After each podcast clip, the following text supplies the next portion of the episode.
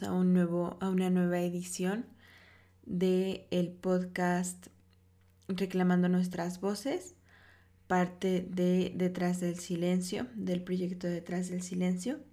Mi nombre es Alejandra Jacinto y me dedico a hablar un poquito de las narrativas mediáticas con perspectiva de género. Espero que estén teniendo una increíble semana y el episodio de hoy va a ser respecto a Sex Education. Es este drama, comedia británico que se estrenó, bueno, su primera temporada se estrenó en enero del 2019 y fue una sensación. Y además creo que lo, lo increíble de esto es que fue muy popular, fue muy bien recibido por públicos de diferentes edades, pero también tuvo un muy buen mensaje. No solamente es el típico drama adolescente en el que se pelean y siguen replicando historias del sistema sin ningún tipo de reflexión, sin ningún tipo de mensaje o enseñanza. Em, no fue así en este caso, entonces me gustaría hablar de Sex Education que la verdad me agrada demasiado. La serie es creada por Lori Nunn, que es una escritora y guionista británico-australiana y que en mi opinión hizo un gran trabajo. Me parece que Sex Education viene a desestigmatizar muchísimos prejuicios, no nada más respecto a el género y el sexo, sino a la sexualidad, a la orientación sexual, a la identidad de género, a las razas, a los tipos de familia, a violencia de género que muchas veces normalizamos y que sin que se convierta en un panfleto feminista, sin que se convierta en algo notoriamente eh, social lo van integrando y lo van hilando demasiado bien en la historia. Creo que uno de los principales aciertos de Sex Education es la construcción de personajes.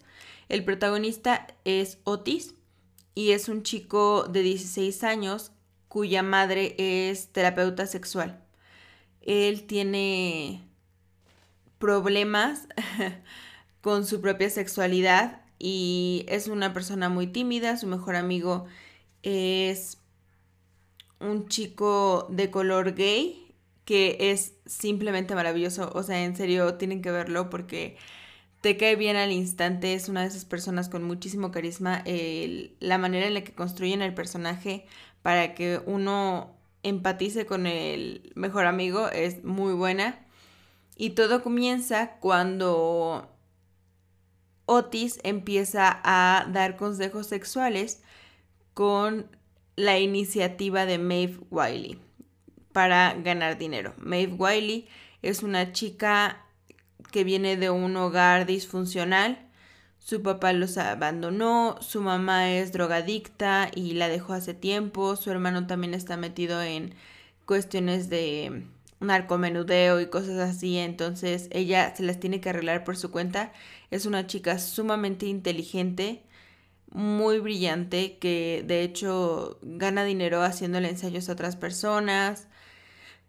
Es una mujer muy fuerte, se defiende sola y le gusta aparentar que es muy ruda porque así mantiene a la gente que podría lastimarla a la raya pero resulta que en realidad es una persona muy sensible y noble y solamente quiere amor como la mayoría de nosotros. Justo el hecho de que trabajen con ella en todas estas perspectivas, porque no nada más es como esta doble cara de que, uy, el rudo es, en realidad es tierno, sino que muestran toda una historia de trasfondo detrás de eso. Y lo hacen de una manera muy orgánica, sin forzarlo, sin que se sienta sin que se sienta metido con calzador. Y ella no es la única mujer en esta serie, obviamente hay muchísimas y a todas les van dando una historia bastante interesante y les van dando motivaciones y aunque son muy distintas, todas sus motivaciones son válidas porque esa es la vida real, ¿no? No, no somos solamente un tipo de mujer o dos tipos de mujeres, todas somos diferentes y todas buscamos cosas distintas. Otra de las mujeres importantes en esta serie es Gillian, la mamá de Otis que es esta terapeuta sexual que es divorciada y disfruta de su sexualidad al, máximo o según ella al máximo porque no se permite amar, solamente tiene encuentros sexuales casuales y ella también es muy dueña de sí misma, no permite que nadie venga a decirle que necesita de un hombre, se encarga de su hijo, tiene su, tiene su consultorio para dar sus terapias, ha escrito libros y bueno, el arco del personaje sigue creciendo y es muy interesante, pero sí es una mujer muy empoderada y muy madura, la verdad. También está, por ejemplo, Ola, una chica que fue criada por un padre soltero y que también es muy abierta en cuanto a, aceptar diferentes tipos de personas, Em, neurodivergencias, orientaciones sexuales, no es una persona prejuiciosa y es una persona muy valiente, también dice las cosas honestamente, no se las guarda, no, no se queda detrás de ciertas pantallas para no incomodar, sino que es muy inteligente emocionalmente y logra ser acertarlo. Otra de las chicas del cast es Amy.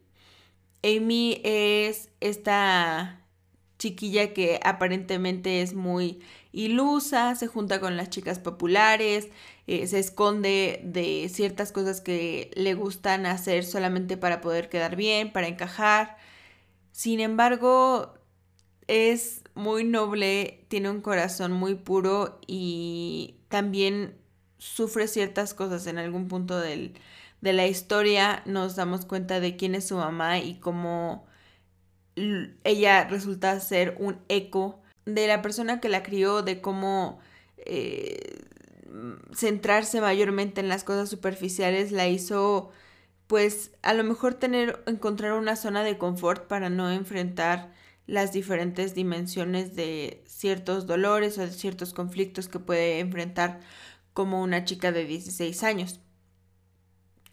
En el show toman, tocan diferentes temas, en verdad son muchísimos. Igual podemos hacer diferentes episodios de, de Sex Education porque también tocan el tema del slut shaming, tocan el tema de la sororidad, de el derecho que tenemos las mujeres a estar enojadas, el hecho de que muchas veces planteen el constructo del género como, como algo en lo que nosotras como mujeres no podemos expresar nuestra rabia, nuestro enojo, porque pues no es no es muy de señoritas enojarse, no es muy de señoritas gritar, patalear o, o demostrar que algo nos tiene inconformes. Es, es una exploración interesante. También hay, hay otras chicas, por ejemplo, las chicas populares, las típicas Mean Girls que en algún momento piensas como de, bueno, está bien, pero está cayendo también en estereotipos. También a ellas les desarrollan una historia, también a ellas les plantean diferentes grados de complejidad que si bien a lo mejor siguen sin caerte bien, puedes totalmente entender de dónde vienen las cosas. Y creo que, creo que ese es uno de los grandes aciertos de Sex Education es que pudieron construir un mundo muy apegado a la realidad, un mundo en el que todos somos diferentes, pero nuestras diferencias enriquecen ese, ese sistema y nos ayudan a crecer y nos ayudan a aprender de otros y nuestras diferencias no nos hacen menos o más válidos que ninguno.